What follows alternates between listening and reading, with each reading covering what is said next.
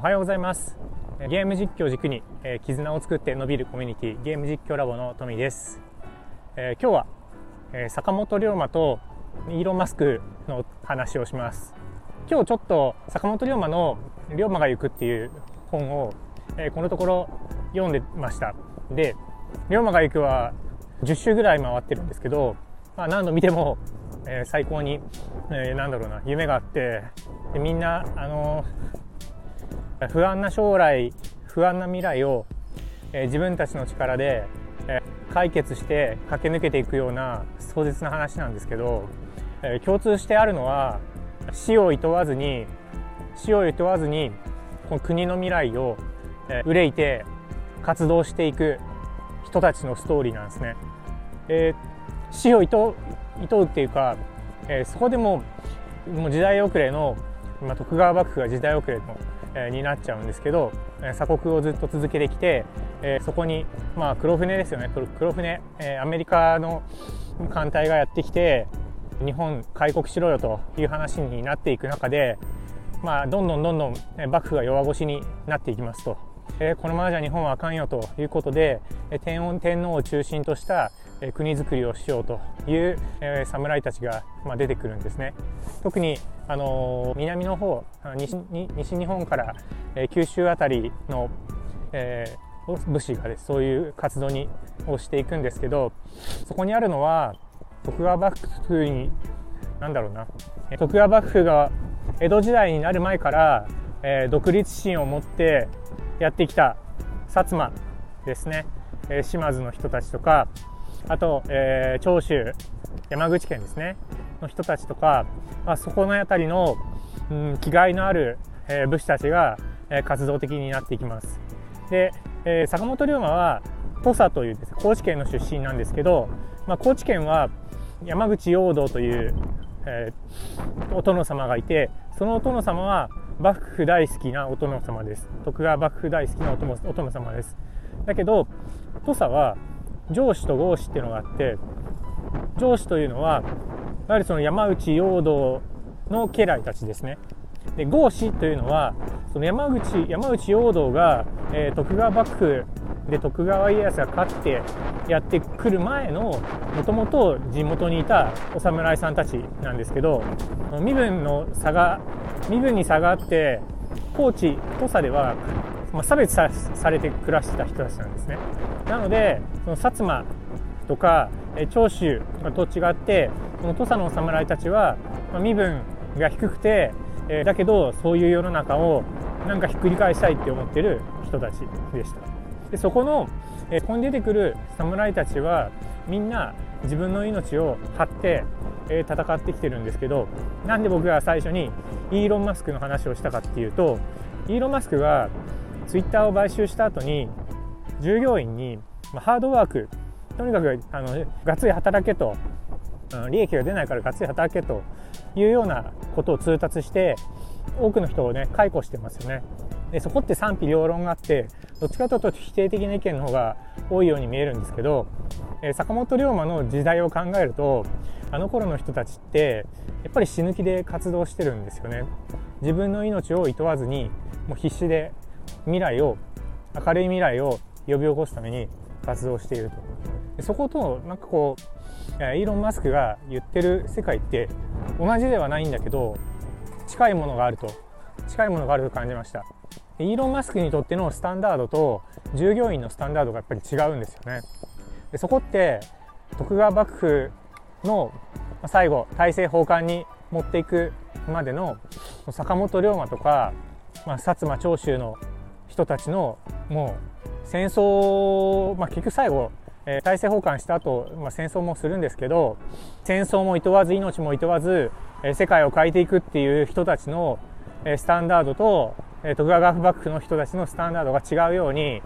イーロン・マスクと従業員とか今日本にいるほとんどの人がそうなんですけどやっぱなんでそんなことするのって思ってるじゃないですか。これ思い返してみると日本が世の中をなんか変革している時の日本人ってみんなイーロン・マスクみたいな働き方してたわけですよね。でそこのなんかこうすごい典型的なものが、え見えてるなっていうふうに思いました。で僕は会社のサラリーマンでありながらこうやってゲーム実況ラボの運営をしたりあとあの武道の海外チャンネルのこれも海外の人も含めたコミュニティ作りを作ろうとしてるんですけどそういった活動をしていますで、えー、結構、まあ、時々僕がここでこの放送で話しているように結構心を病むというか辛いなって思う時があるんですねやっぱり。だけど何かを成し遂げる時って自分のスタンダードでやっていくしかないんだなっていうのをこのイーロン・マスクと坂本龍馬の事例でなんとなく感じて一般的なサラリーマンとか、まあ、サラリーマンじゃなくてもフリーランスの人もそうなんですけど人たちと同じ同列で自分を考えてなんかストレスを感じたりしているのはなんかつまんねえなって思いました。で僕はやっぱり、まあ、今はぶっちゃけ死んでも構わないって思ってるんですけど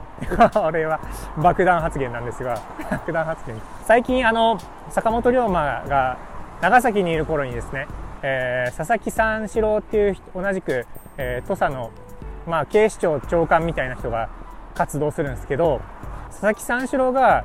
病気になるんですよ。何かな、まあ、慢性疲労みたいなもんなのかもしれないんですけど、えー、お医者さんからまあ、半日だけ働いて半日は休みなさいというようなことを言われた時にそのお医者さんから出てきた後龍馬が言うんですね、まあ、あと12年生きれば東幕幕府も倒せるからそれだけ生きればいいよお前っつって。